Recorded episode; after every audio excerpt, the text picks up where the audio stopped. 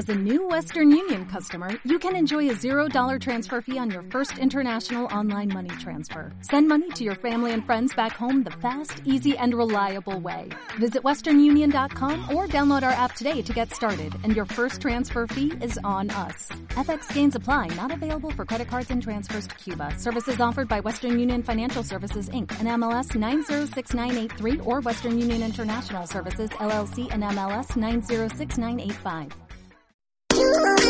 Major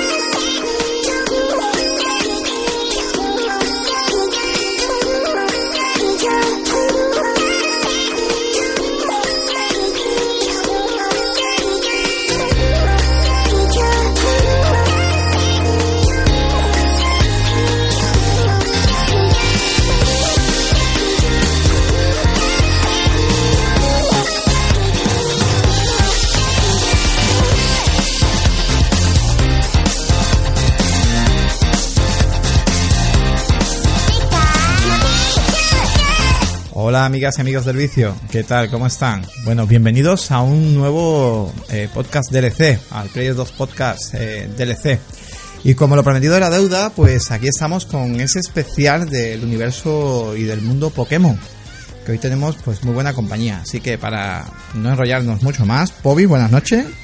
¿Qué pasa, más? Buenas noches, ¿cómo estamos? Muy buenas noches. Pues nada, a ver si aprendemos un poquito, porque tú y yo, del tema de Pokémon, Sí, a ver si aprendemos un poquito de la franquicia esta de Sony, ¿no? ¿De Sonic? La verdad que... que... A mí engañado entonces, esto era de Sony, ¿no? Ah, del Sonic. Vale, yo estaba pensando Sony de la consola. Sonic. Vale, vale. pues la verdad, mira, que han, que han competido. Bueno, no, aquí no vamos a hablar de Mario, pero bueno. Que digo que tú Pokémon poco, ¿no? Sí, yo Pikachu y un poco más. No, que vamos a Pikachu y poco más. Y quien no lo conozca, lo conoce mío de tres años, como no conocerlo? Pues fíjate. Bueno, hoy tenemos aquí a un colega y un experto también de este mundillo. Paco Co, buenas noches. Buenas noches chicos, ¿qué tal? ¿Qué pasa? Bueno, Nada, pues, Paco, ¿cómo estamos? Bien, bien. Hoy viene aquí a, bueno, eh, Paco Co, pues eh, has colaborado alguna vez con nosotros, va a empezar de vez en cuando nos a colaborar con algunas cosillas, así más, más eh, bueno, dentro de su estilo, sobre todo, no, es que no, no puedo considerar Pokémon retro, pero bueno, tú sabes, ¿no? Cositas así de historia del videojuego y algunas curiosidades que nos puede contar. Y en este caso, bueno, pues eres eh, una persona que ha dado mucho a Pokémon, eh, siempre has jugado, pues desde la Game Boy, podríamos decir. Desde el primero, desde el primero incluso he tocado la versión japonesa, el- la versión americana antes de que llegara a Europa y, y muy fan desde, desde la primera edición. Vamos, que ponemos aquí, vamos a hacer un buen, un buen monográfico de lo que es el, el- la historia y el universo Pokémon. Además, eh, nuestra idea es repasar un poco los primeros juegos, eh, también en las personas que no, aunque no vayas a tocar un Pokémon, que lo he dicho varias veces en, la- en los medios esta semana, en las redes sociales, que, oye, que esto no es para que aprendamos a jugar Pokémon, que no va por ahí, es simplemente pues enfocar un poco la historia y gente que, aquí como Pobi y como yo, que no hemos tocado un Pokémon, pues al menos que sepamos un poco de este universo y que al menos cuando nos hablen o lo escuchemos, pues que sepamos de qué nos están hablando. Y sobre todo, pues bueno, el futuro tan interesante que, que le viene también Yo te rectifico, ¿eh? Yo sí he tocado un Pokémon nada más en mi vida. Y el Pokémon Go, cuando pegó el bimbazo que pegó Bueno. en los móviles, Bueno, es que veía por la calle a todo el mundo y yo decía, ¿esto qué carajo es? Que se paran ahí en las farolas. Y- claro, aquí no vamos a considerar a Pokémon Go como un Pokémon, ¿no, Paco? ¿O qué?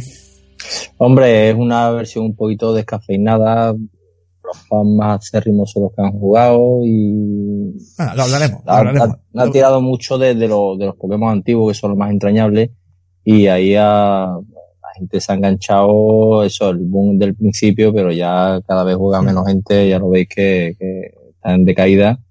Y, y bueno, mm, ha vuelto a tener un relanzamiento ahora junto con la versión que ha salido para Switch con Lego Pikachu y Lego Eevee. Han vuelto a subir las descargas, pero es un tema testimonial. La verdad es que no es realmente lo que es Pokémon RPG. Sí, bueno, la verdad es que ahora cuando hablemos de toda la saga un poco, veremos que no tiene nada que ver.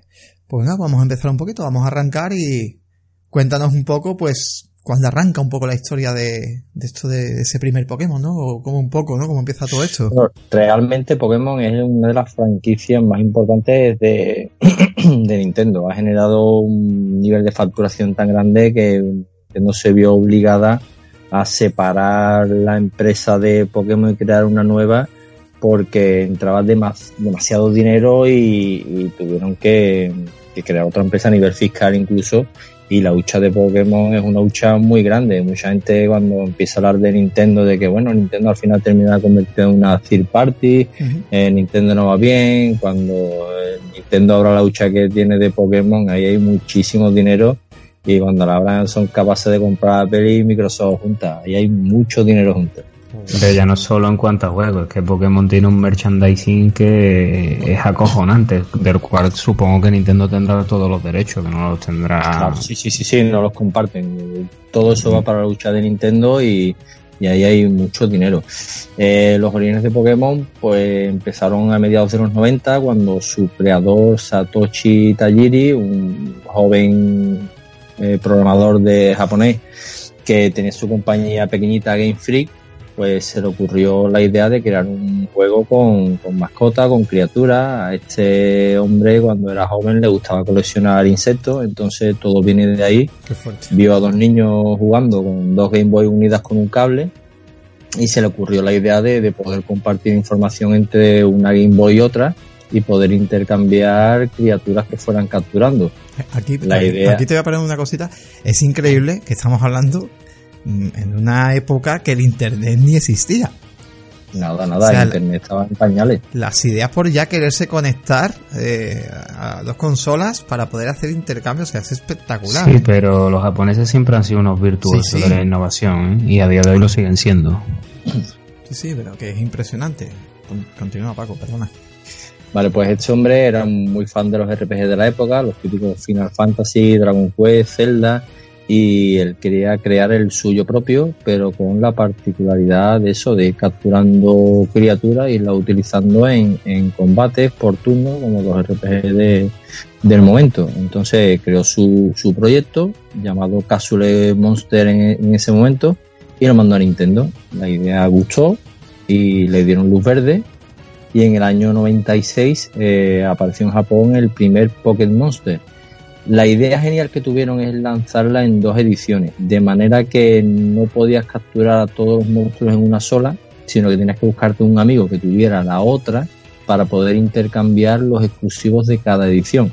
Ahí es donde empezó el, el, boom y realmente las ventas fueron muy grandes, porque ya no solo se vendía un juego, había gente tan fan del juego que se compraba directamente las dos ediciones para poder capturar a todas las criaturas. Qué bueno, tío. ¿Sabes, Paco, de, de primera hora en esas ediciones que tú nos estás hablando, tú sabes cuánta era la cantidad de animalitos que tenías que, capturar?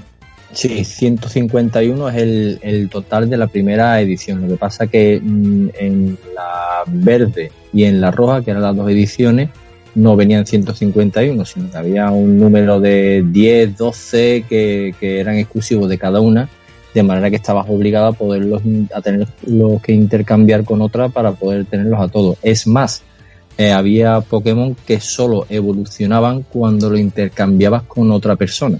Vale, vale. tío. La, idea es cojonuda. ¿eh? Una cosa, también un detalle que creo que mm, muchos ignorantes, en mi caso, yo pensaba que Pokémon había nacido de la serie de televisión.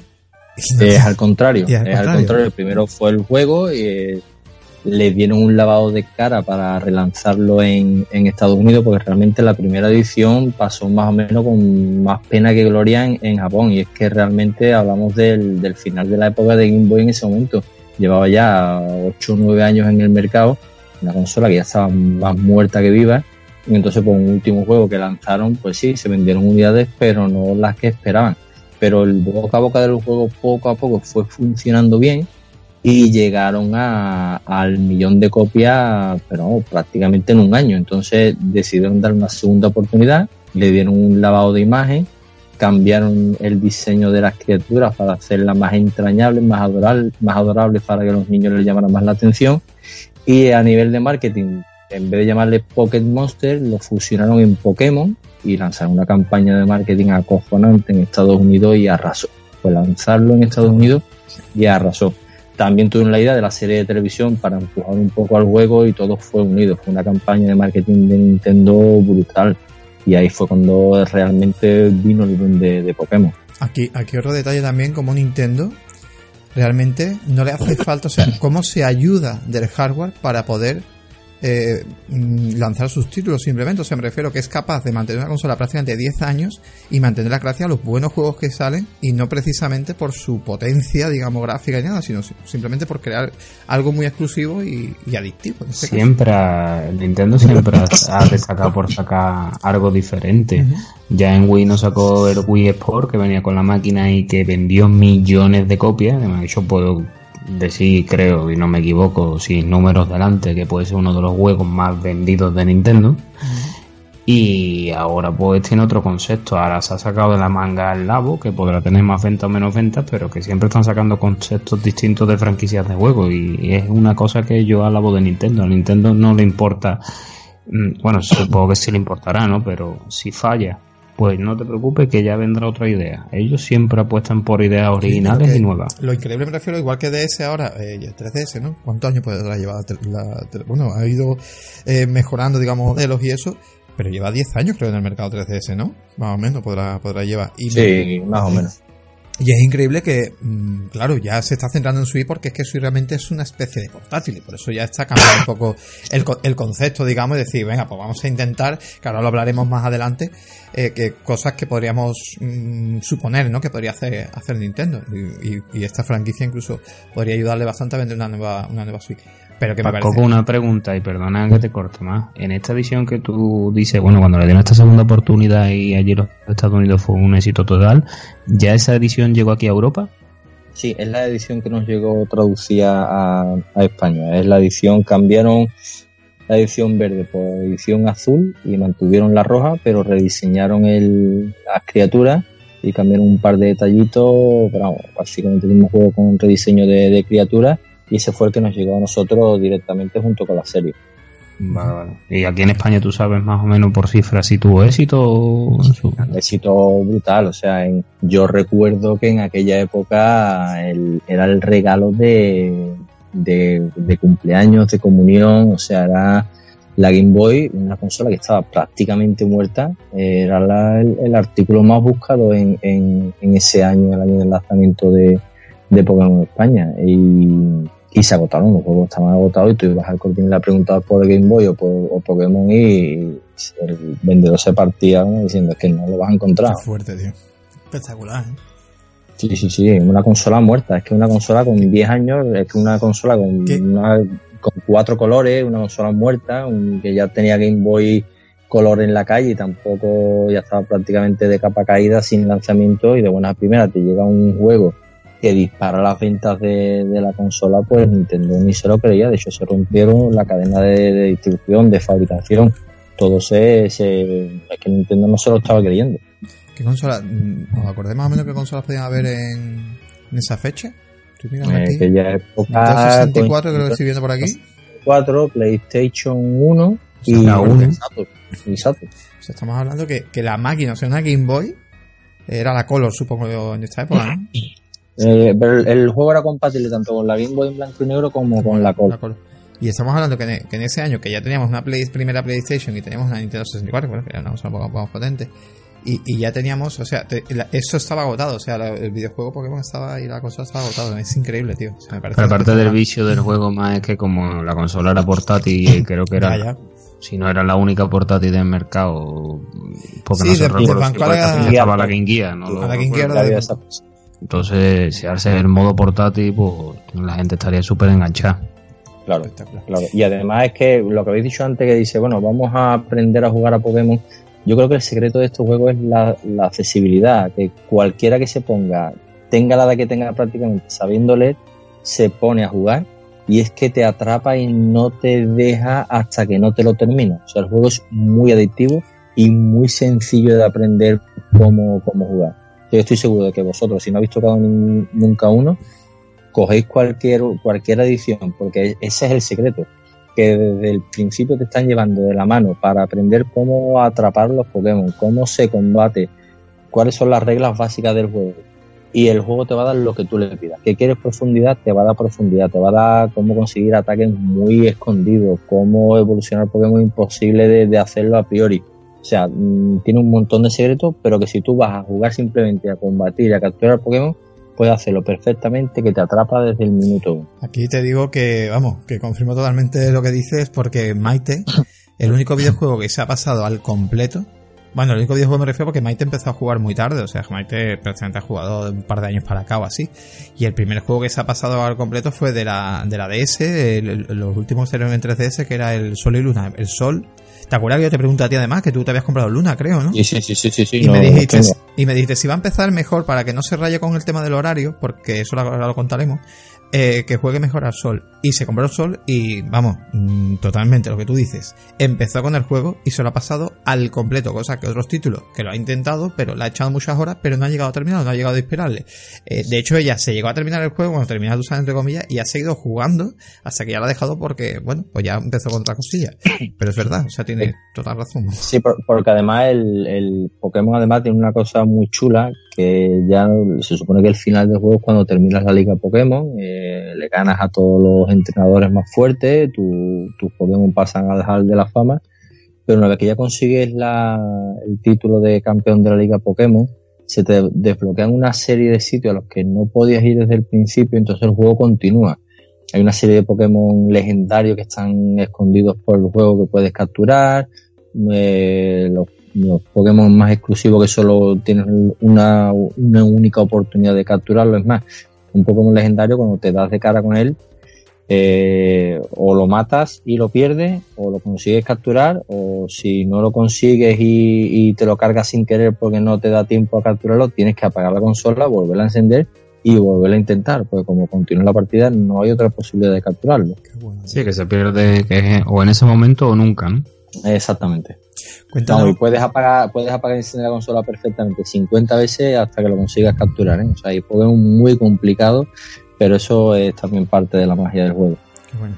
Bueno, por organizarnos un poco la historia, realmente en qué se basa cuando tú inicias eh, más o menos la mayoría de juegos tiene más o menos esa misma historia o la misma base y un poco por Sí, la base siempre es la misma. El típico jugador joven que empieza, que quiere hacer mundo, quiere quiere recorrer el mundo y convertirse en entrenador Pokémon, entonces desde el minuto uno te van guiando de la mano con, con las reglas del juego.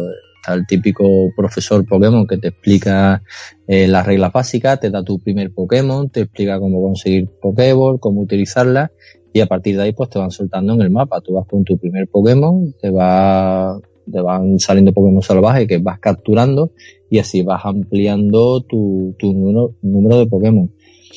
Eh, a, la, a, la, misma vez puedes llevar solo 6 Pokémon, solo 6. Ya el resto que captures, o sea, ya el séptimo que captures, se te va guardando en una base de datos que tú puedes acceder cada vez que vayas a un pueblo que te encuentres, entras en un ordenador, accedes a tu, a tu base de Pokémon y puedes intercambiar los 6 que tienes por otros que tengas ahí almacenados.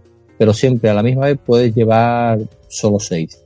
Y aquí no está también otra de las claves del juego porque hay un montón de tipos de Pokémon. Eh, Pokémon de hoja, Pokémon de agua, Pokémon de fuego, Pokémon eléctrico, Pokémon de piedra. Y uno siempre gana a otro, uno siempre es más fuerte que otro. Lo típico, el agua vence al fuego, pero después el, la electricidad vence al agua. O sea, cada uno tiene sus su reglas. Y entonces tú, la idea es llevar un equipo compensado, pues si llevas seis Pokémon de fuego y entras en un gimnasio de agua, te van a machacar desde el minuto uno porque no tienes armas ni herramientas para poderte enfrentar a Pokémon que, que, te, que te van a superar por cualidad. Entonces la idea es siempre llevar tus seis Pokémon compensados.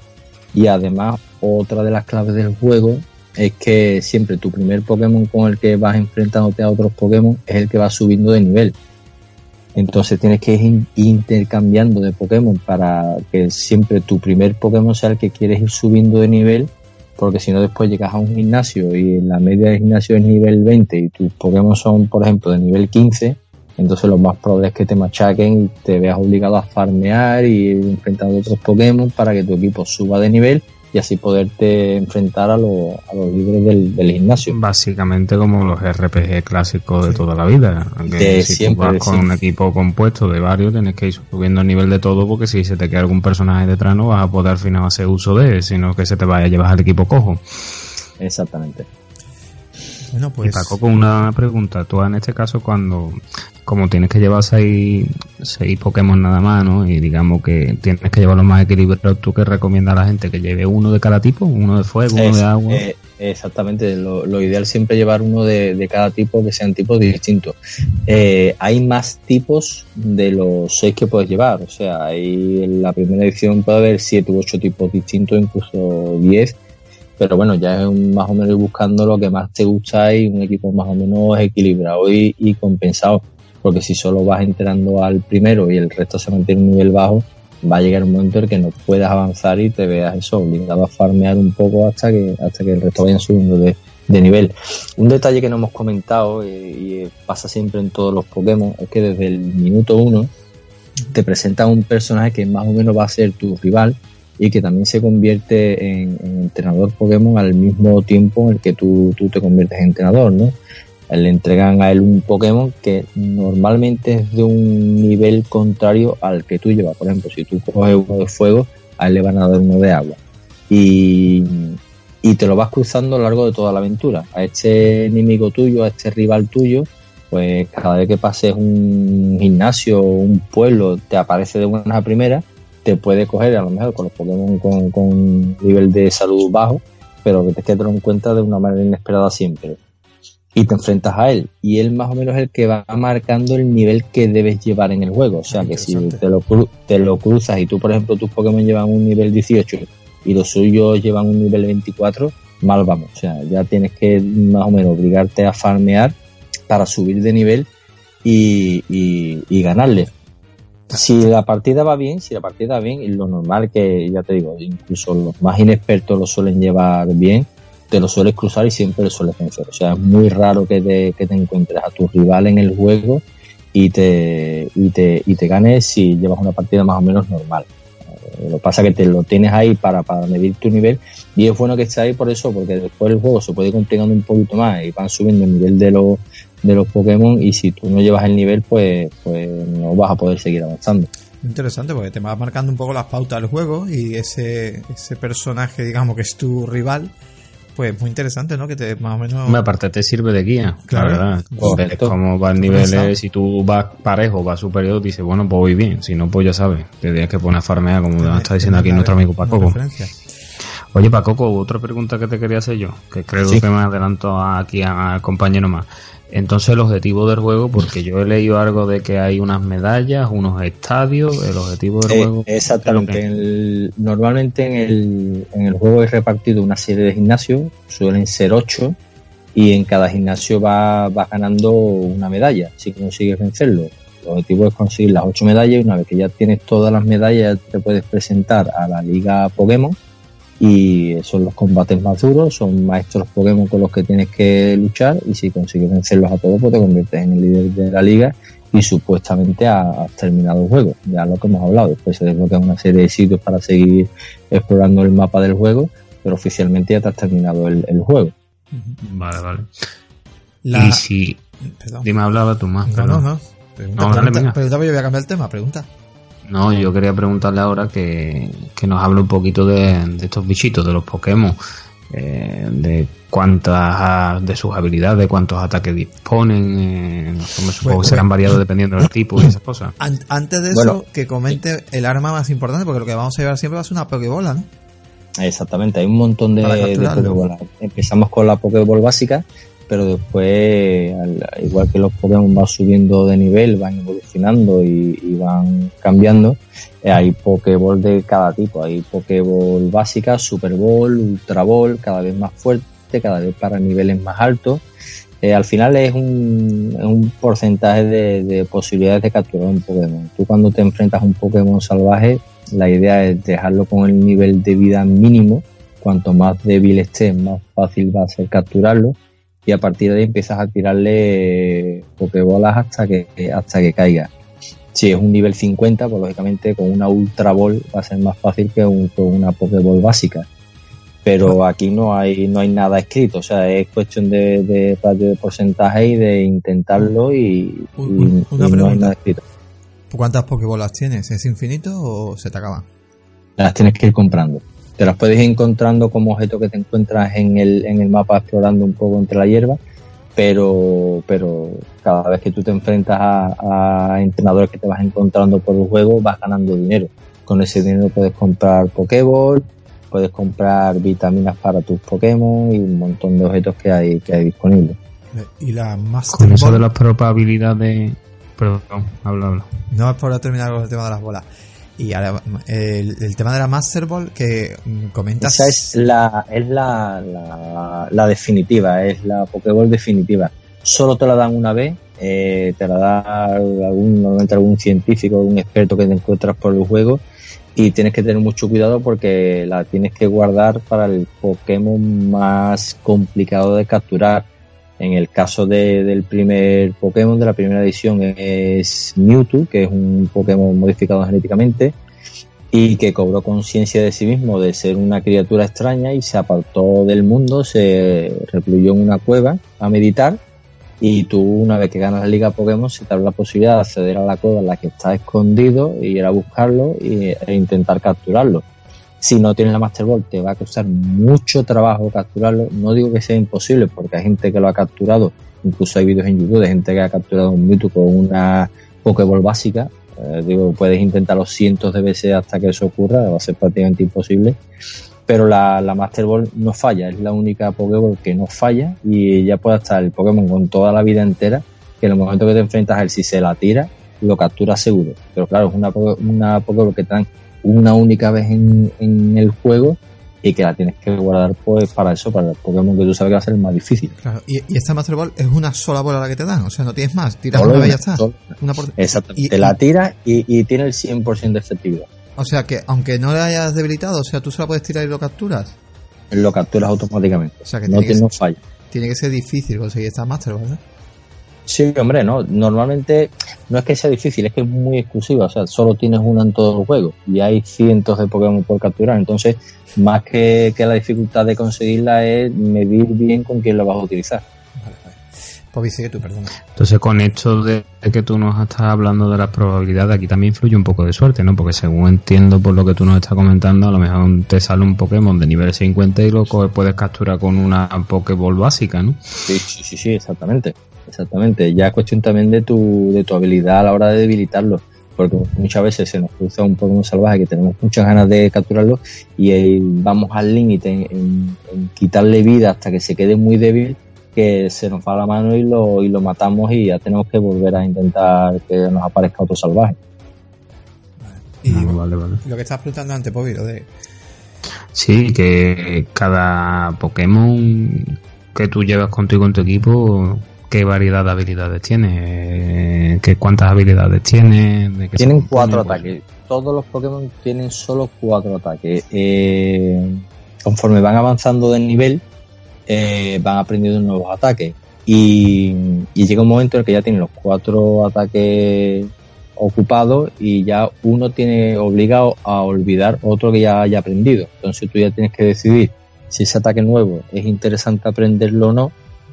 Y claro, si, si no conoces nada del juego, pues vas a ciegas y vas probando, pues mira, por el nombre me parece interesante, pues porro este que no me está siendo muy efectivo, que no utilizo mucho, y así vas renovando los ataques de tu, de tu Pokémon normal es que los que vayas aprendiendo sean más fuertes de lo que vas olvidando. Eh, también se da el caso de que hay ataques que, que solo el Pokémon puede aprender cuando va evolucionando, porque es un tema que no hemos tocado, pero mm, casi todos los Pokémon, conforme, conforme van aumentando de nivel, llega un momento en el que a cierto nivel evolucionan y se hacen más fuertes, cambian totalmente de físicamente, se convierten en otro Pokémon y aumentan todos sus niveles de fuerza, de velocidad, de resistencia, dan un, salto. Hay Pokémon que pueden tener hasta cuatro evoluciones distintas en función del nivel que vayan, que vayan teniendo. Eh, también lo que hemos hablado anteriormente, hay algunos Pokémon que da igual el nivel que tengas, solo van a evolucionar si lo intercambias con otro, con otro amigo tuyo. Otros que le tienes que dar un, algún objeto específico para que puedan evolucionar. Y, y, después una cosa muy curiosa que se comenta poco es que hay algunos ataques que, que los Pokémon no aprenden eh, porque han evolucionado. Es decir, eh, por poner un ejemplo, si un Pokémon evoluciona al nivel 22, tú puedes evitar que no, eh, que no evolucione y que se mantenga en su, en su estado original, ¿no? Y cada vez que vayas a subir de nivel te van a preguntar si quieres que evolucione o no quieres y tú lo vas aguantando para que no evolucione. ¿Por qué? Porque a lo mejor hay algunos ataques que aprenden a lo mejor al nivel 30, pero si no evoluciona, si evoluciona ya ese ataque no lo va a aprender. O sea, es una auténtica locura. Qué barbaridad, tío. pues vamos ya... Porque Paco, una pregunta de esto de las evoluciones que tú acabas de comentar. Cada evolución digamos, dentro de los objetivos del juego, de capturar todos los Pokémon, ¿es un Pokémon distinto o las evoluciones entran dentro del mismo Pokémon capturado? Exactamente, de hecho, en el, por ponernos un ejemplo, al principio del juego van a escoger entre tres Pokémon, en Bulbasaur, el de hoja, Charmander, que es uno de fuego, o Squirtle, que es uno de agua. Si, por ejemplo, coges a Charmander, en el momento que evoluciona al nivel 16 se convierte en, en ya es otro Pokémon distinto, más fuerte, es otra criatura distinta, entonces te aparece como que tienes un Pokémon más capturado y después en su segunda evolución que se convierte en Charizard, en un dragón de fuego, pues es otro tercer Pokémon que se te, que se te suma a tu, a tu lista de Pokémon capturados. Aquí una pasada, ¿eh? La complejidad. Para que luego diga la gente que. Ah, esto es alguien que ha inventado un montón de bichitos y lo pone en planta Tamagotchi. Sí, pero después cuando te, cuando te pones con el juego te das cuenta de que mm, siempre te va a ofrecer la profundidad que tú le que tú le pidas. O sea, la profundidad que tú le exijas al juego te la va a dar siempre. Todo súper calculado y es increíble. Nos vamos, nos vamos, a ir un poco a conocer, bueno, eh, algunas de las ediciones, ¿no? Más interesantes. A partir sí, vamos a repasar un poco las ediciones principales, porque es verdad que, que una saga que ha tenido tanto éxito que ha tenido multitudes de spin-offs, pero ya entonces, como pongamos a tocar los spin-offs, terminamos a las 8 de la mañana. Entonces vamos a, la, a las ediciones principales, que son un poco las que han marcado la historia de los Pokémon, y, y empezamos por la primera, ¿no? La que hemos hablado, la que nos llegó aquí a España, que es la, la azul y roja, que nos llegó a finales de los 90, más o menos por el año 98 y, nos llegó totalmente traducida al español ya sabiendo de que iba a ser un, éxito inmediato, porque es muy raro en aquella época los juegos, sobre todo de portátiles, se vinieran traducidos, pero venían perfectamente traducidos al español y, por supuesto fue un, éxito inmediato. Eh, después, justo un año después del lanzamiento de este juego, lanzaron una revisión de esta edición, que es la edición amarilla, que lo único que, cambia es que el Pokémon que te dan al principio no te dan a escoger entre los tres que hemos hablado antes, sino que te dan directamente a Pikachu, que era un poco la mascota principal con la que es el estándar de la serie, ¿no? La, que todo el mundo identifica con, con Pokémon. Y, y, es la que tienes desde el, desde el principio. Y, la estética un poco de las criaturas está más cerca del, del diseño que han tenido la serie de, televisión que del juego original, pero el resto es idéntico. Una pregunta, ¿tiene algo Pikachu en especial referente, aparte del aspecto, referente al resto de Pokémon? ¿Es el más fuerte? ¿Es, no sé, tiene algo? No, no, para, nada, para nada. De hecho, es, en el juego es un Pokémon bastante normalito. La única ventaja que puede tener quizás es que sea de los primeros Pokémon eléctricos que te encuentras en la edición. De hecho, yo creo que es el primero que te encuentras y que te viene, te va a venir muy bien en ciertos combates. Yo creo que eso, unido al aspecto así tan adorable que tiene comparado a, otros, es lo que le han convertido un poco en la estrella del juego y que decidieran que ese fuera el que, fuera el principal, ¿no? Pero el referente, ¿no? A día de hoy, yo creo que todo el mundo, tanto fan como no fan de la saga, que si te dice, dime un Pokémon, todo el mundo te va a decir Pikachu. Sí, pero realmente si te paras a pensarlo, ahora mismo hay diseñado más de 800 Pokémon, que lo vamos a ver más adelante, pero, pero se hizo una encuesta hace muy poco tiempo entre cuáles eran los favoritos de los fans y quitando un Pokémon, lo, de los 10 principales, 9 eran Pokémon de esta primera edición, o sea, los 151 Pokémon originales de la primera edición son los que se han mantenido en el recuerdo y yo creo que han sido parte del secreto de, Pokémon Go, que es la nostalgia de los, de los, primeros, los primeros Pokémon que todo el mundo conoce. Oye, a conocer 800 Pokémon es muy jodido, pero los 151 y todos los que han jugado a la primera edición prácticamente los tienes todos en, la memoria. Vale, pues continúa, compañero. Correcto. Vale, pues después de esta primera edición, ya viendo Nintendo que era un éxito inmediato, lógicamente puso a Game Freak en trabajar la, en la continuación. Y en el año 2000 apareció la edición oro y plata, gold y silver. Que, que bueno, esto a nivel técnico es prácticamente el techo de Game Boy. O sea, un, juego que, que, yo creo que la consola ni, no creo que no se creía que era capaz de soportar. Fue muy completo, muy largo, ya más complejo que el primero. Se alcanza la cifra de 251 Pokémon, o sea, 251 originales, más 100 nuevos que, que crearon para esta edición. Y como es habitual, pues al año siguiente lanzaron una revisión mejorando algunos detalles. Ya en el, en el 2001 llegó la edición Cristal, que fue el último juego que llegó a la, a la Game Boy eh, en este caso eh, es curioso porque el, oro y el plata eran compatibles tanto con la Game Boy normal como la Game Boy Color, pero la revisión que salió el año siguiente, el cristal, solo es compatible con, Game Boy Color. Eh, no sé si cambiaron algún detalle de los gráficos o por cualquier otro, no sé, la antigua no lo soportaba y solo era exclusivo para Game Boy Color. Y esto ya sí que es el techo de, de Pokémon, uno de los juegos que más se recuerdan porque además introduce un montón de novedades como el, tiempo real, o sea, el, cartucho tenía una pila interna que tenía un reloj real dentro del cartucho que medía la hora. Tú, en el momento que introducías por primera vez el cartucho en la consola, te pedía que le pusieras la fecha y la hora y a partir de ahí eh, jugabas en tiempo real, o sea que si jugabas de día a las 6 de la tarde era a las 6 de la tarde en el juego y si jugabas a las 10 de la noche era de noche en el juego. Esto en un juego de 8 bits. De aquella época era muy complicado de conseguir y es portátil. y lo, y lo hicieron y eso ya supuso un avance acojonante porque había criaturas, eran Pokémon que solo aparecían de noche porque eran Pokémon nocturnos, pues tienes que jugar de noche si te planteabas Igual que, que incluso marcaron Pokémon que solo aparecían a ciertas horas o si tienes que coger un tren a las 6 de la tarde, tiene que estar a las 6 de la tarde para coger el tren. O sea, es brutal. ¿Cómo te queda, Pobi?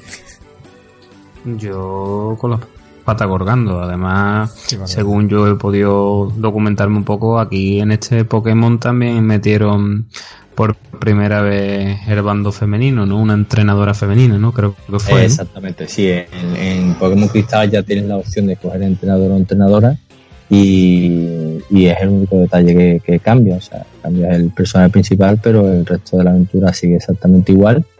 Y, eso con el handicap de, de, jugar en tiempo real y mirando la hora y teniendo eso en cuenta. O sea, hay gente incluso a ha intentado engañar al juego poniendo una hora que no es para capturar ciertos Pokémon porque sabía que era más complicado de, capturar algunas horas. Bueno, podías trucar un poco también con la hora de la máquina.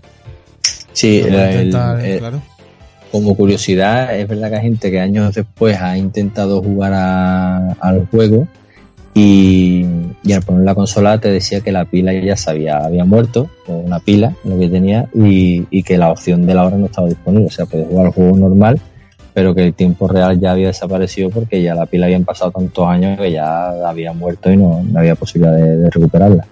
Espectacular, Continúa con el siguiente.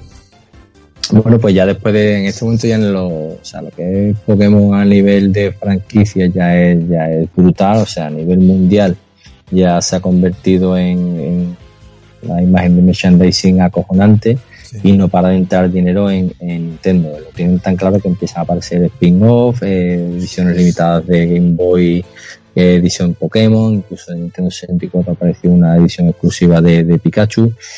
Y ya teniendo claro que, habían alcanzado el Techo Game Boy, que realmente la consola estaba muerta desde hace mucho tiempo, y con Game Boy Advance en, la calle estaba claro que la siguiente edición iba a ser para Game Boy Advance que ya apareció en el año 2003 y fue la edición Rubí y, Zafiro. Aquí se añaden 135 criaturas nuevas hasta alcanzar las 386 y aquí ya hay un salto gráfico también importante. Hablamos de un juego con una estética ya, aunque la Game Boy Advance estaba medio camino entre 16 y 32 bits es verdad que mm, gráficamente quizás no sea el, mejor juego de Game Boy Advance, porque incluso hay RPGs de Super Nintendo que gráficamente se ven bastante mejor que este juego, pero bueno, salto gráfico se nota. Sí, más que nada tampoco es un juego que requiera más de lo que estamos viendo en esa época, porque realmente la diversión era, era otra. O sea, era un poco moverte por los escenarios y eso, pero que sobre todo la diversión Exactamente. y que además, y que además los creadores de Game Free eh, siempre un poco han respetado, no sé si por miedo a, que no gustara o, sí, ¿para o por carencia, exactamente pero siempre han mantenido la estética del juego original, siempre han mantenido esa imagen adorable del juego, así gráficos tan básicos que a lo mejor también ayudan a que el juego sea más, más accesible. Entonces yo creo que va todo un poco unido y tampoco he querido arriesgar a hacer nunca saltos gráficos que, que, realmente chocaran. Entonces han mantenido la estética, las mejoras gráficas que, han podido meter en la consola y, y quizás el, el detalle más interesante de esta edición es que aparecían los combates dos contra dos. O sea, en momentos puntuales te enfrentaba a algunos entrenadores, pero en vez de sacar al, tu Pokémon principal, pues te cogían al primero y al segundo porque te enfrentabas a dos Pokémon a la vez. Y eran combates bastante chulos porque ya el, podías compensar el nivel de un Pokémon con el de otro. Y por ejemplo, si tu primer Pokémon es uno de, fuego y otro eléctrico, pues sabes que, que cuando te salgan otros dos, si no es con uno es con el otro, va a poder machacar a los, dos rivales. ¿Vale? Eh, si seguimos con, ahí, eh, después más, más adelante, si queréis, vamos a hablar del director de este juego, porque ya en, la edición de, Game Boy Advance cambió de director, hasta ahora siempre había sido el creador del juego, el que había sido el director de, los Pokémon, pero ya a partir de Advance hay un cambio. El, Pokémon, el, la persona que había sido hasta ahora el, director de sonido y el músico de los juegos Pokémon se había involucrado tanto en, en, la, franquicia eh, y incluso era el que decidía qué Pokémon eran los que debían aparecer, cuáles no, él le daba luz verdad a todos los diseños y se involucró tanto, tanto, tanto que realmente al final terminó dirigiendo esta, esta edición y se convirtió en, uno de los directores principales a partir de ahora. Este hombre es Junichi Masuda, que ya os digo, era el, director de música de, Game Freak, director de sonido, pero que, al final se ha convertido en el director principal de Pokémon hasta, hasta prácticamente a día de hoy, porque este hombre ha dirigido casi todas las ediciones hasta los últimos XY, incluso el último que ha salido para Switch él ha sido director, productor y compositor. O sea que es una de las figuras principales de Pokémon junto con, su creador. Pues si queréis seguimos con, con, el, con el siguiente. Hemos hablado de edición eh, Rubí Zafiro y ahora al año siguiente, ya tirando de nostalgia, aquí Nintendo para mantener viva la saga sacó una reedición de los primeros Pokémon de Game Boy. La edición roja y la edición azul, en este caso en homenaje a los primeros japoneses que eran edición roja y edición verde, pues sacaron en 2004 Rojo Fuego y Verde Hoja, que son los remakes de los primeros juegos de Game Boy Advance, pero aprovechando el motor gráfico que ya habían desarrollado para, la nueva generación de Pokémon.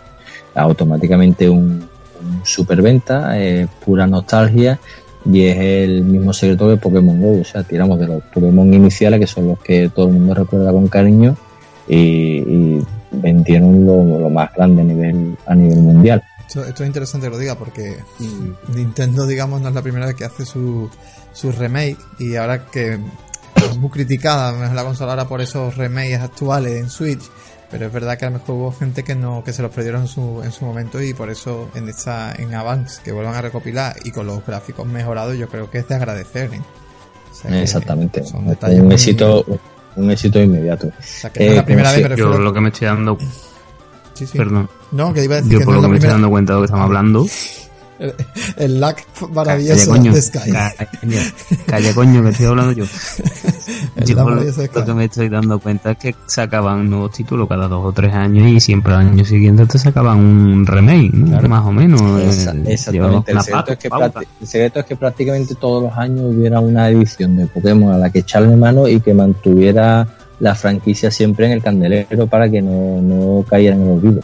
Pero es espectacular eso que se critica mucho el tema de remake ahora en Switch, de juegos de Wii U, etcétera.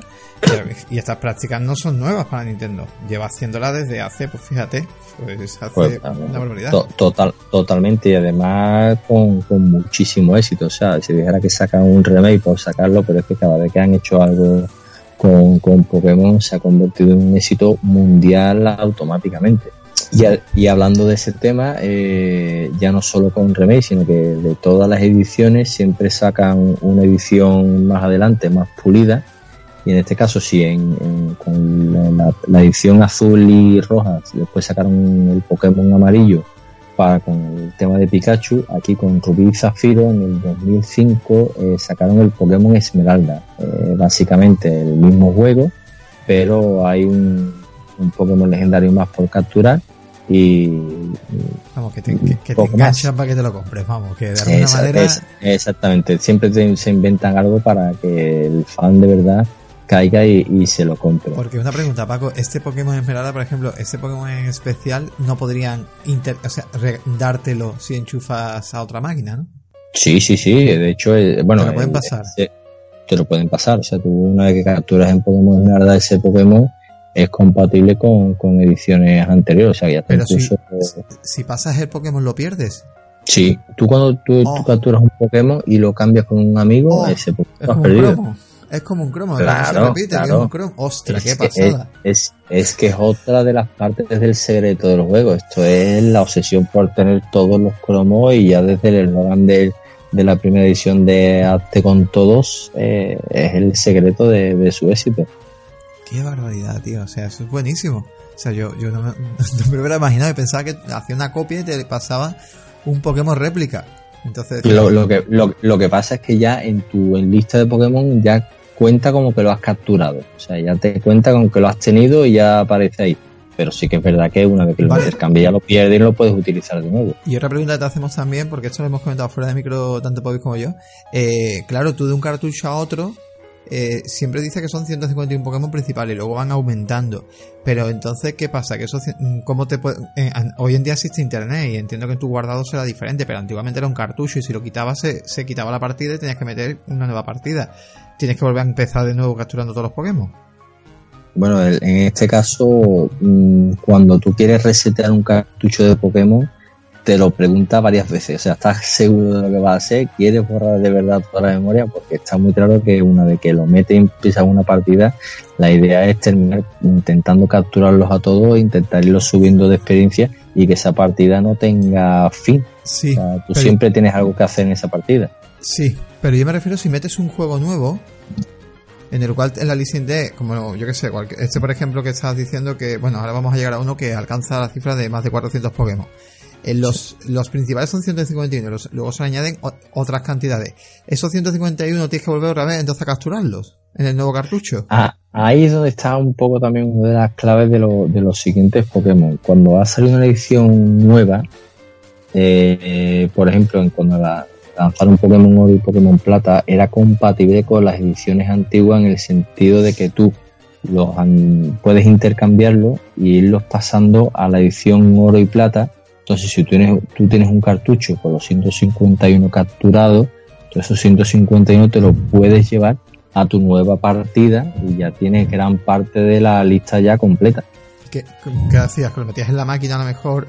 No, no, te tienes que... Te, ahí es otro de los secretos por lo que Nintendo dio tanta Game Boy, porque te tienes que buscar otra consola para meter el cartucho e irte pasando de, de una consola a otra todos los, los Pokémon.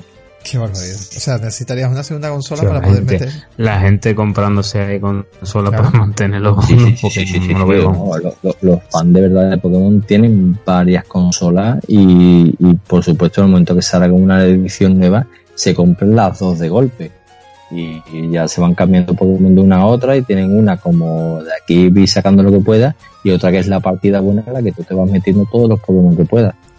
Claro, hoy en día con esto de internet ha cambiado mucho la cosa. Hoy en día. Exactamente, ya cuando llegó la, siguiente generación, que si quieres ya pasamos a ella, que ya con Nintendo DS en la calle, Nintendo DS una consola, mm, una potencia muy cercana a Nintendo 64, ya con Wi-Fi, ya con Internet en la calle, pues ya llegó la posibilidad de poder intercambiar Pokémon eh, online. Entonces, a partir de aquí ya se abrió la, la veda y ya era una maravilla, porque ya no tienes que estar atado a un cable, atado a alguien que tú conozcas que tenga un juego para poderte cambiar, sino que aquí directamente con cualquier persona del mundo tú te conectas al, al servidor y puedes ofrecer un Pokémon y a ver qué te ofrecen a cambio, o decir ofrezco este Pokémon y lo quiero cambiar por este otro, a ver si alguien en el mundo que lo quiera hacer. O sea, es brutal. Súper innovadora, tío, Nintendo. Sí, sí, sí.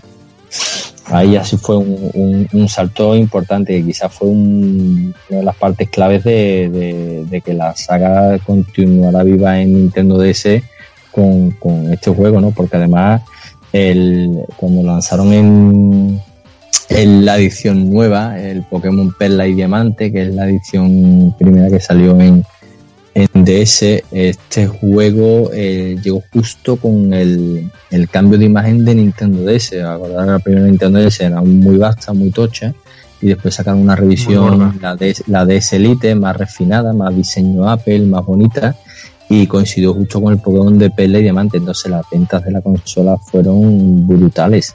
Se vendieron muchísimas consolas, muchísimos Pokémon y unido al tema este intercambio de Pokémon, bueno, en este caso ya llegábamos a los casi 500 Pokémon, eran oh, 400, 493 en total, pues aquí ya fue, el, fue un boom acojonante, sobre todo en Japón.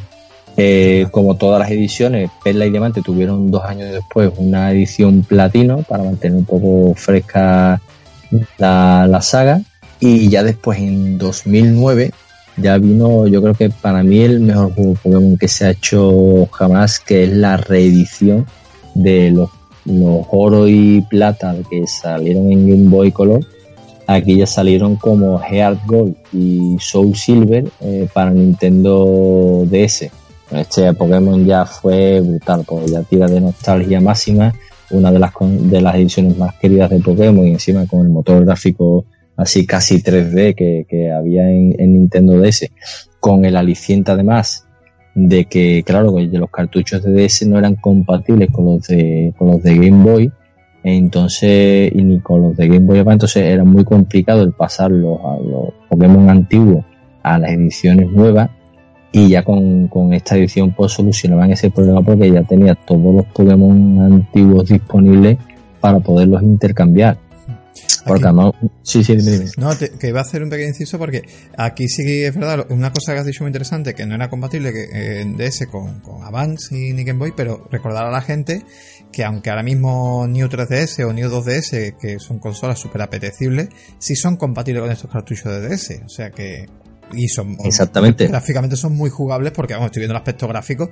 y vamos encajan perfectamente la consola actual y, totalmente y, porque una... además in, introducen elementos así en 3D aunque la vista sea una vista sí. clásica de RPG pero hay escenarios con partes así en 3D y queda bastante chulo y gráficamente resultó que se queda de entrar, la verdad que teniendo una New 2DS, por ejemplo, digo New 2DS porque tiene un poco más asentado para el catálogo, digamos, más, más reciente de, de New 3DS y poderlo jugar un poquito con la mejor calidad. Sí. Pero es de, totalmente de hecho, compatible esta, de DS. Esta edición de segunda mano, aunque se han vendido muchísimas unidades, muchísimas unidades, esta edición oro y plata de, de Nintendo DS es de las más cotizadas por lo que he comentado, porque es la, la, opción más sencilla de capturar los Pokémon clásicos y tenerlos ahí en, en la memoria. Entonces es una, una, edición muy querida, porque además una cosa que no hemos comentado de Oro y Plata, que pasaba tanto en la edición de, de Game Boy clásica como en esta de Nintendo DS, es que una vez que te terminabas el mapa del juego entero, eh, del mapa nuevo de, de oro, de plata, el que estuvieras jugando, se te abre una posibilidad, se te desbloquea la opción de volver al mapa antiguo de, del Pokémon rojo y azul y volver a jugar a la aventura original clásica con todos los Pokémon que ya tienes capturado en oro y plata y volver a conseguir las ocho medallas antiguas, o sea, son dos juegos en uno y eso también estaba presente en esta edición, entonces por eso también es otra de, la, de las cosas que hacen que sea una edición muy muy querida. Como que Nintendo no hace los juegos por hacer, está claro, muy, muy claro que cada está, juego está súper mimado al detalle. No, hay, hay una, hay una hay línea, unas pautas marcadas. Que, hombre, que muchos podían pensar, por la cantidad de Pokémon, eh, esto sacan Pokémon por sacar y esto es siempre lo mismo. No, no, para nada. Se ve que está todo súper cuidado, súper pensado por lo que estamos hablando, porque cada edición estamos viendo que tiene, pues, pues, tiene, tiene algo diferente y, es espectacular, ¿no? sí, además creciendo el número de Pokémon, porque ya, ya aquí has dicho 500 y pico, ¿no? De Pokémon, ¿no? Casi 493. O sea, empezamos por 151 y ya vamos por casi 500. O sea, que con lo cual la duración del título se cuatriplica, vamos, casi. Claro, la idea también un poco de esta forma es jugar con, el fan de verdad y que, y que vaya pasando los Pokémon de su edición anterior a esta nueva y así ya tenga prácticamente media lista completa. ya después, ya en el 2010, ya vamos por la quinta generación de, Pokémon, que también llegó a la Nintendo DS, y es la edición negra y blanca. Eh, volvemos a, a un juego de dirigido por este hombre que hemos dicho anteriormente, por, por Masuda, y, mucha gente dice que es su juego más personal porque dentro de que es un Pokémon clásico, eh, es un Pokémon más RPG, o sea, hay una historia de RPG de verdad más detrás, un rollo de una especie de secta eh, que quiere liberar el yugo de la gente que tiene a los Pokémon, que los piensa que los tiene obligados como esclavos. y está intentando que la gente deje de utilizar Pokémon y pero al final se ve que tiene un fondo oscuro y entonces es tu principal rival en esta saga. Eh, tiene muchos giros de guion. Aquí Game Freak se involucró mucho en que la historia fuera un poquito más densa que hubiera giros de guion que hubiera un punto más humorístico y realmente es una edición también que gustó muchísimo. Ya llegamos a los 649 Pokémon en este juego y que además lo curioso de esta edición es que es de las pocas ediciones que no ha tenido una revisión posterior. Es decir, que si igual que, que en azul y rojo después vino la edición amarilla o que en rubí y zafiro llegó la edición esmeralda, aquí no hubo, no hubo una edición más pulida, sino que directamente el juego gustó tanto y la historia gustó tanto que dos años después, ya en el 2012, sacaron directamente una continuación, es decir, edición negra y blanca número 2. Número dos. y, y con la historia y, igualmente también un juego que gustó mucho, aunque sí que es verdad que ya esta, esta segunda edición ya ya mostraba síntomas de que ya la fórmula estaba ya un poco saturada y, y tampoco quizá la generación, ¿no? que van cambiando las generaciones no, sí, también, también quizá que coincidió ya con muy al final de, Nintendo DS, ya prácticamente con 3DS en la calle, y eso quieras que no, pues termina afectando también a la, a la venta. Y, ya directamente Nintendo ya se puso a, mejorar la fórmula, a crear un juego ya más en 3D, ya con gráficos más exigentes, que era lo que la gente también le, le pedía y ya para Nintendo 3DS ya en la calle en el 2013 ya recibe una edición X e Y que son los, los, Pokémon ya de la de la sexta generación una, edición muy esperada. La Nintendo 3DS había vendido mucho. El tema de que de poder ver los combates en 3D en la pantalla eh, muy esperado muy esperado y lógicamente sí, nivel de detalle ya se ve los gráficos ya se veía, bueno, aunque se queda mm, marcando la vista esta de, desde arriba, pero bueno, ya se ve más, todo más definido, ¿no? Sí, sí, sí, mucho más definido, mucho más todo poligonal y, y además con, con un internet mucho más polido, el intercambio de Pokémon aquí realmente es mucho mejor, o sea, ya realmente el servidor de, de internet es una maravilla y puedes intercambiar prácticamente lo que tú quisieras online y, también vino acompañado de ediciones de 3DS exclusivas de Pokémon, o sea, fue una campaña de marketing importante y el éxito de venta también, también acompañó, no tanto es así que, que Nintendo pues, continuó alimentando la saga y al año siguiente ya vinieron los remakes, otro nuevo remake, en este caso de los Rubí Zafiro de, de Game Boy Advance, que llegan a Nintendo 3DS aprovechando el nuevo motor gráfico con Rubí Omega y Zafiro Alpha. Eh, estas ediciones pues también vendieron bastante, podemos tirar de nostalgia como hemos dicho anteriormente y, funcionaron muy bien. Y ya después ya damos el salto a la séptima generación. en, 3DS, Exactamente, bueno, es, el cierre no, porque vino la edición Sol y Luna, que también coincidieron con el 20 aniversario de la saga, que le dieron bastante bombo en el 2016 y, y, y, gustó mucho. Ya después, al año siguiente, sacaron Ultra Sol y Ultra Luna, que eran, pues... ¿Qué diferencia había realmente ahí? ¿Metían algún Pokémon hay poca, algunos Pokémon más, pero una revisión bastante descafeinada. No había un aliciente de verdad importante como para, como para comprarla. Eh, en ese año también, en el 2017, acompañó también el lanzamiento, fue el boom de Pokémon Go, que coincidió más o menos con el lanzamiento de, de Ultrasol y Ultraluna. Y realmente estas ediciones funcionaron mejor por el, un poco por la, por la ola de Pokémon Go que por realmente ser ediciones que, que interesarán de verdad a los a los fans. Pero sí que es verdad que ya con estas ediciones ya llegamos a la cifra de 809 Pokémon. O sea, ya un poco la creatividad de que se le ocurra a este que le ponemos, eh, le ponemos el pico más largo, a este la cresta más, o sea, ya realmente... estaba esperando, estaba esperando a los 809 para, para cogerlos todos, ¿no? Yo creo que sí. Si vamos por 809, no sé, el siguiente título de Switch me encaja, se van a encajar a mí, vamos ya, directamente o prácticamente. Para pillarlos todos dice, pues yo, yo lo voy a coger en este... Yo que tendría que empezar de cero. ya, ya, ya. Desde el primero hasta el último. Claro, eso te iba a decir, Paco. Aquí, aquí mantenemos, digamos, los anteriores, ¿no? Y sí, seguimos cogiendo. compatibles con las ediciones anteriores y tenemos nuevos Pokémon que capturar.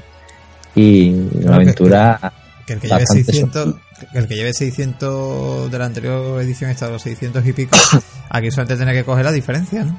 Los 200 y pico. Siempre lo va a tener mucho más sencillo que el que coja el cartucho de primera y tenga que intentar capturarlos a todos, que es prácticamente imposible. ¿El Pokémon Go que dices aquí es el Pokémon Go del smartphone o el Pokémon Go que es? No, no, Pokémon Go de, de, smartphone.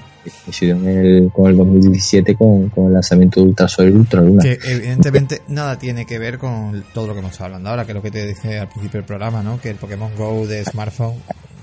El Pokémon Go es un juego muy casual, muy básico, que tiene un poco de nostalgia, que es verdad que al principio ese, ese, ese puntito de adicción de intentar capturar el máximo posible pues, pues te afecta y lo intentas hacer, pero el momento que ya llevas una hora ya dices, esto es un rollo, yo ya paso de... Porque además, otro de los problemas que ha tenido siempre Pokémon GO es que consumía la batería del móvil de una manera tan brutal. Sí, Acordaros de los vídeos del Rubio, que se tuvo que comprar una, una batería externa china para poder ir con el móvil capturado y se quedó imposible jugar con, con la batería del, del, teléfono. Primero, tuvo varios problemas porque primero eh, lo, se hizo muy mal. De hecho, cuando Google estaba un poco detrás en el aspecto. Yo, yo, o sea, a mí me hace gracia porque Google estuvo ayudando, digamos, a Niantic, ¿no? Que era una empresa de Google, que era la que hizo, digamos, el juego mm, para, bueno, para esta gente.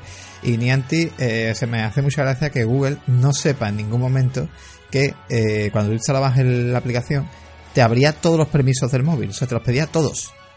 Todos al 100%. O sea, me hace gracia a mí que diga Google, hoy, bueno, Google, es Niantic, yo no soy, lo ha hecho Niantic, sí, hombre. No recopilaría información ni nada gracias a eso, con los millones de usuarios que se descargó. Vamos, yo de hecho me lo descargué, mm, leí el artículo de los de y automáticamente lo desinstalé. Y digo, no, hasta que no lo corrijan nada. Luego lo corrigieron, yo lo instalé. Y es verdad que he hecho el gamba aquí en el centro comercial Los Arcos. Te ponían las fuentes. Recordaba que luego había zonas que para atraer clientes decía, aquí se pueden capturar Pokémon. los arcos. De hecho, le dieron mucho, pero quizás fuera, fuera un, un, poco tarde.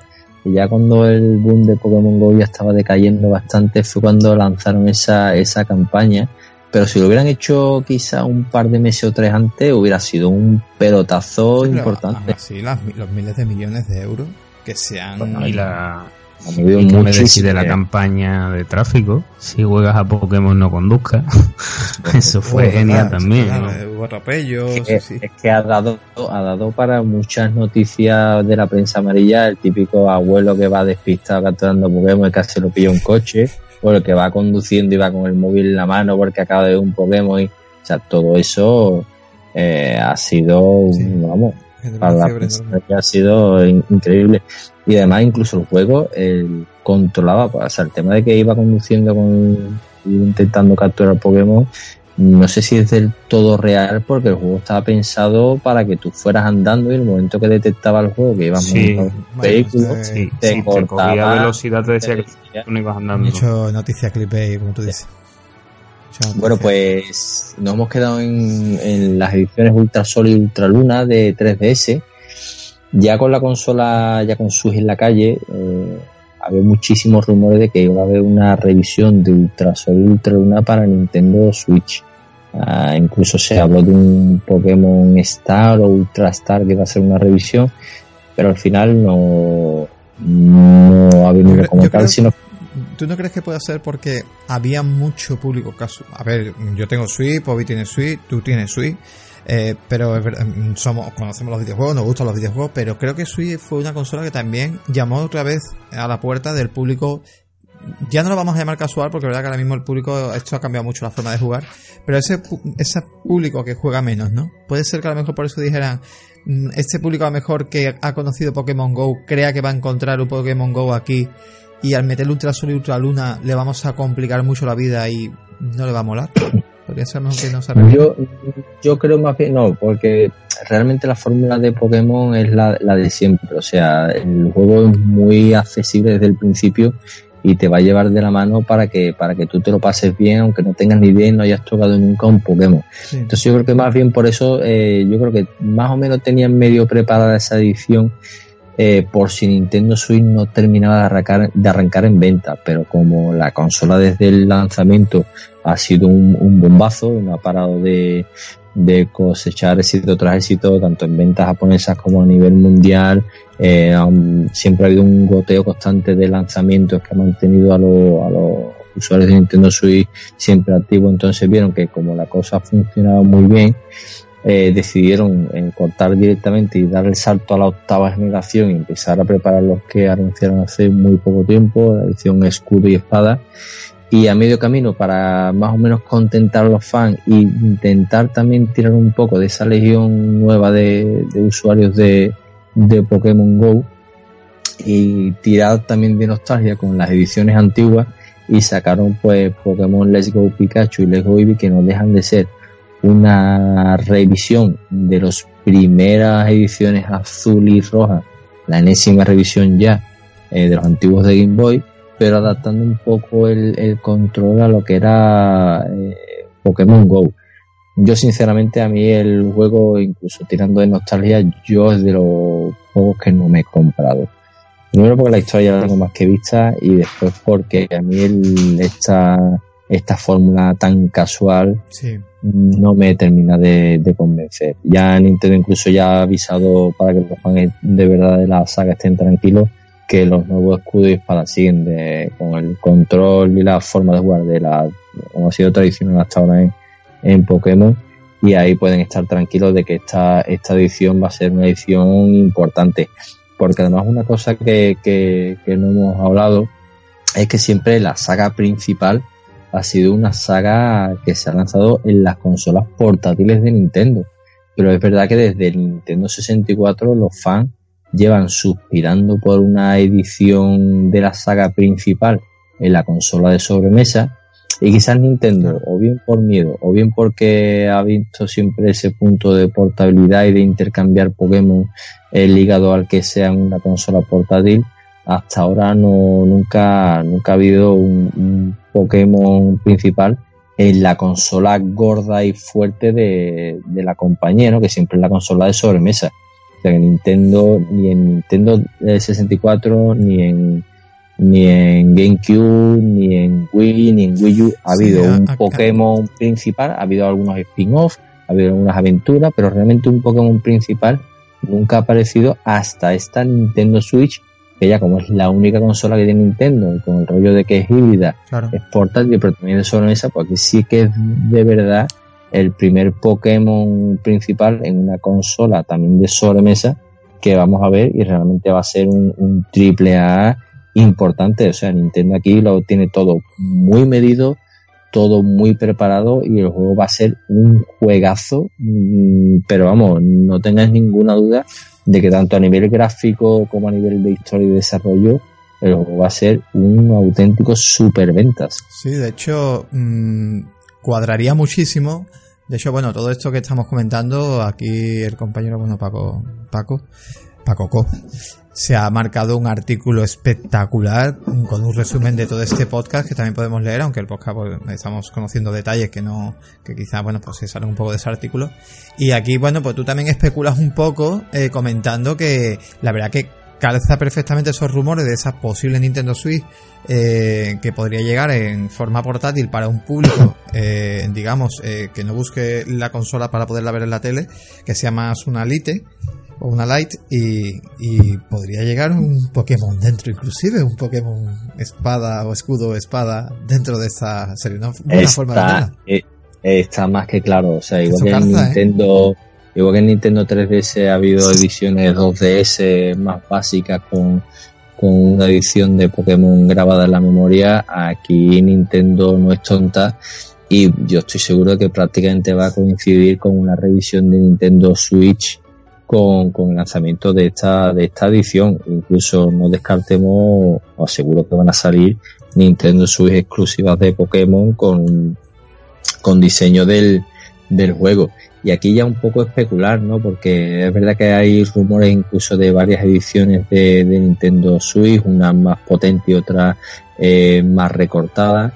Eh, no es la primera vez que Nintendo lo ha hecho, o sea, con Nintendo 3DS es verdad que incluso al año de aparecer Nintendo 3DS ya apareció una 3DS XL mejorando todos los aspectos, mejor pantalla, mejor batería, Claro, y eso fue Pero- solo al año y a los fans de Nintendo 3DS les sentó como un jarro de agua fría el que Nintendo, tan solo un año después de haberse comprado su magnífica consola portátil nueva, le sacaron una revisión bastante más interesante.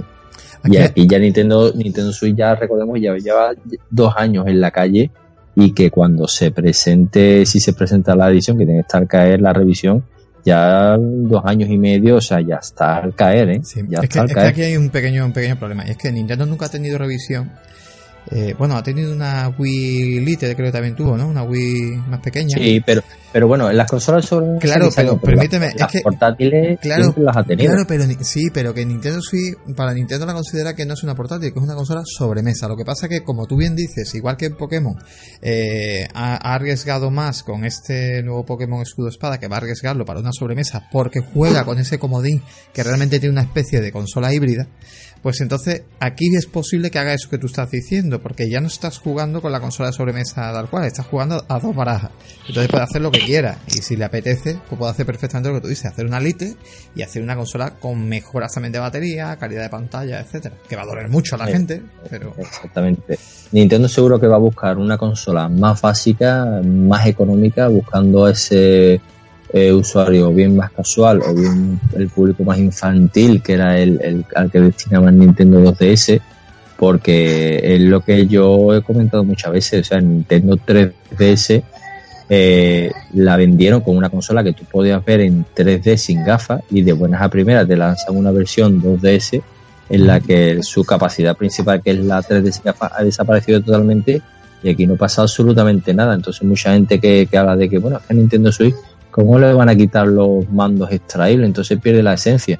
Aquí Nintendo le da igual y si Es ve que- que hay una posibilidad de, de sacar una consola 100% portátil, que los mandos no se puedan salir, pero que lo mismo pueda ser compatible con algún mando Bluetooth, pues te va a sacar una consola con un aspecto más parecido a una PS Vita y yo creo que los tiros van a ir por ahí eh, a un precio más asequible que pueda rondar los 199 euros y con el juego en la memoria y eso va a ser un pelotazo en venta pero vamos que ya se está viendo de lejos. Y después pues si quieren sacar una revisión de Switch también más vitaminada una Switch XL en la que la consola tenga menos marcos con los Joy-Con mejorados y que y que también tenga una edición limitada de Pokémon pues seguramente también funcione bastante bien.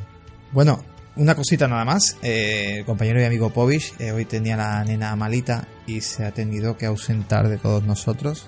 Así que nada, le decimos hasta hasta, hasta luego. Nos ha dicho hasta luego y le decimos luego que se ponga buena muy prontito. Y vamos a ir terminando ya nosotros con, el- con lo que es el final. Que era, em, estamos hablando ahora mismo por el tema también de, bueno, el tema de competiciones en, en el tema de Pokémon, que también las ha tenido y esa puerta que se podría abrir gracias a la Switch y gracias a su online. Sí, el, podemos decir que Pokémon no puede extrañar que se convierta en un eSport más porque prácticamente desde siempre se han organizado torneos mundiales de Pokémon. Incluso en 2011 tuvimos un subcampeón español en uno de los torneos que se organizaron y, y es otra posibilidad más. Además, en los torneos de Pokémon es otra de las de los frentes más que te, que te permite este juego, ¿no?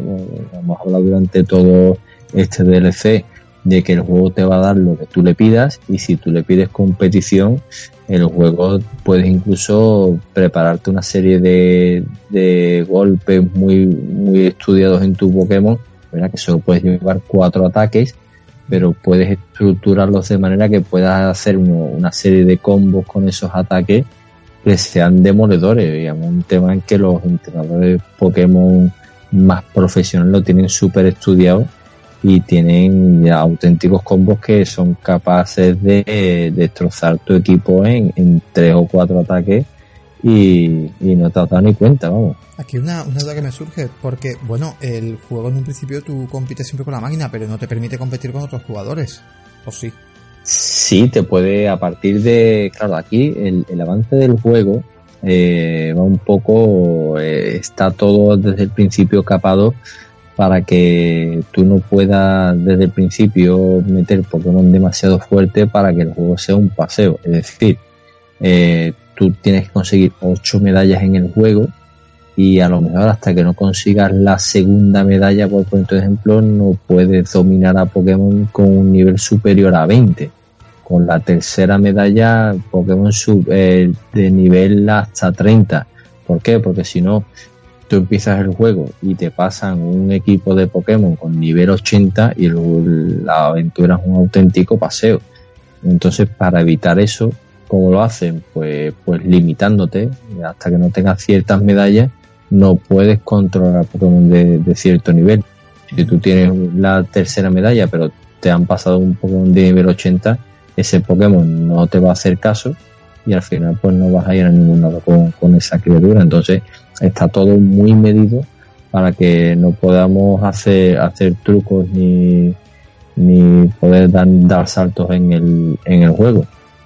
Y, y, y unido a esto pues pues eso, el, tema de ir aprendiendo ataques, el tema de que nuestros Pokémon se vayan haciendo más fuertes y el tema de ir combatiendo con gente, pues a partir del, dependiendo de, la edición, pero a partir del segundo o el, o el tercer pueblo que te encuentras, ya tienes la posibilidad de o bien conectarte a online y jugar contra gente online, o bien directamente conectarte con el cable con otra consola o por Bluetooth con otra consola y poder combatir con, con amigos ah, directamente.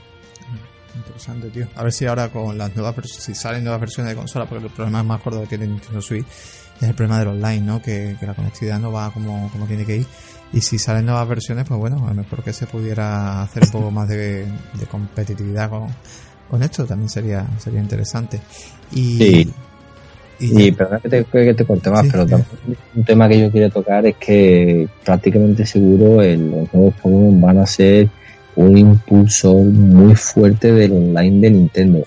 Eh, hay que tener en cuenta que ya el, online de Nintendo es de pago y no mucha gente está pasando por el lado de pagar eso, aunque sea una cifra testimonial, son 20 euros anuales, tampoco sí, es mucho. plan familiar y todo, que, es increíble. Sí, sí, pero realmente tampoco hay muchos alicientes. Yo, por ejemplo, que no soy, yo soy más bien lobo solitario y no soy muy de jugar online a mí realmente no me llama la atención y yo hasta ahora no lo estoy pagando porque no, yo soy de jugar aventuras individuales, pero sí que es verdad que, que Pokémon, ya la idea de poder intercambiar Pokémon, de poder hacer combates online, incluso el tema famoso del almacén Pokémon, el que tú puedas ir pasando todos tus Pokémon a tu cuenta online y que estén ahí guardados, todo eso va a ser un, un fuerte impulsor de eso online de Nintendo y estoy convencido de que van a aumentar muchísimo las suscripciones con, con este juego. Sí, tiene la pinta. Sobre todo por lo que tú dices, el baúl ese de poder guardar pues los, los Pokémon y poder conservar y como todo eso se guarda en la nube y hay que pagarlo, pues la verdad que, bastante, bastante interesante. Esperemos, la verdad que, sí, que esperemos.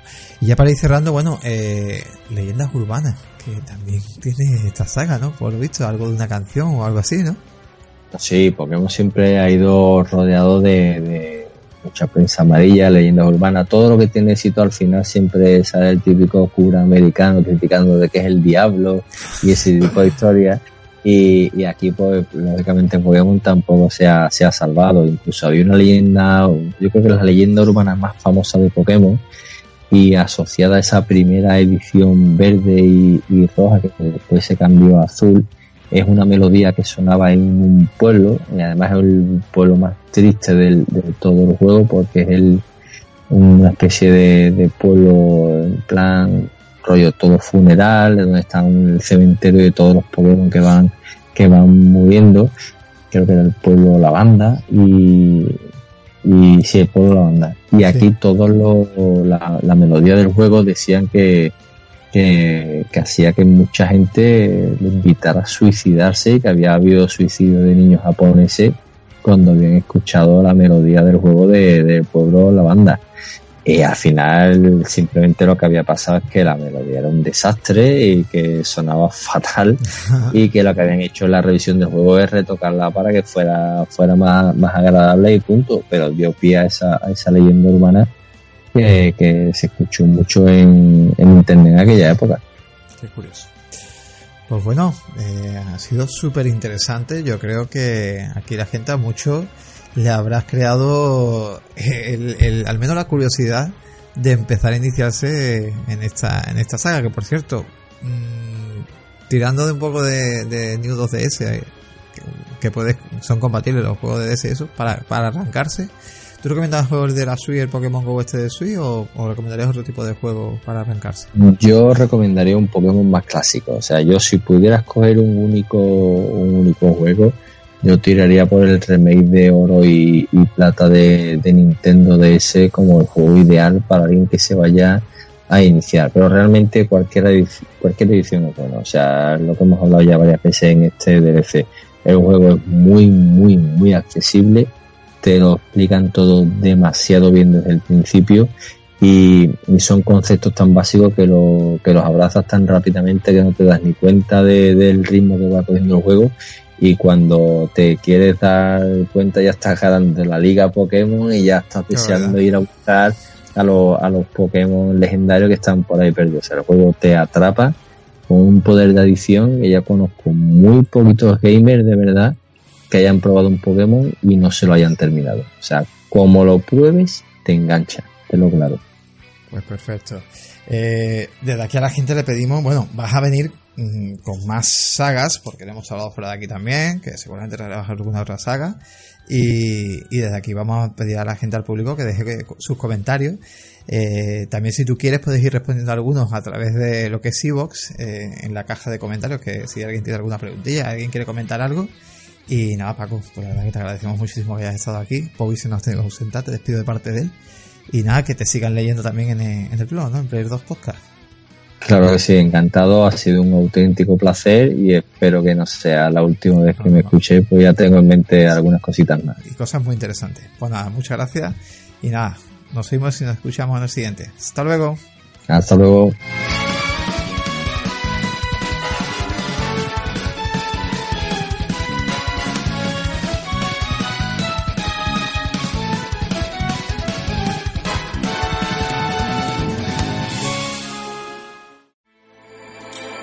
With everything you have on your plate, earning your degree online seems impossible. But at Grand Canyon University, we specialize in helping you fit a master's degree in education into your busy day. Your graduation team, led by your own GCU counselor, provides you with the personal support you need to succeed. Achieve your goals with a plan and team behind you. Find your purpose at Grand Canyon University. Visit gcu.edu.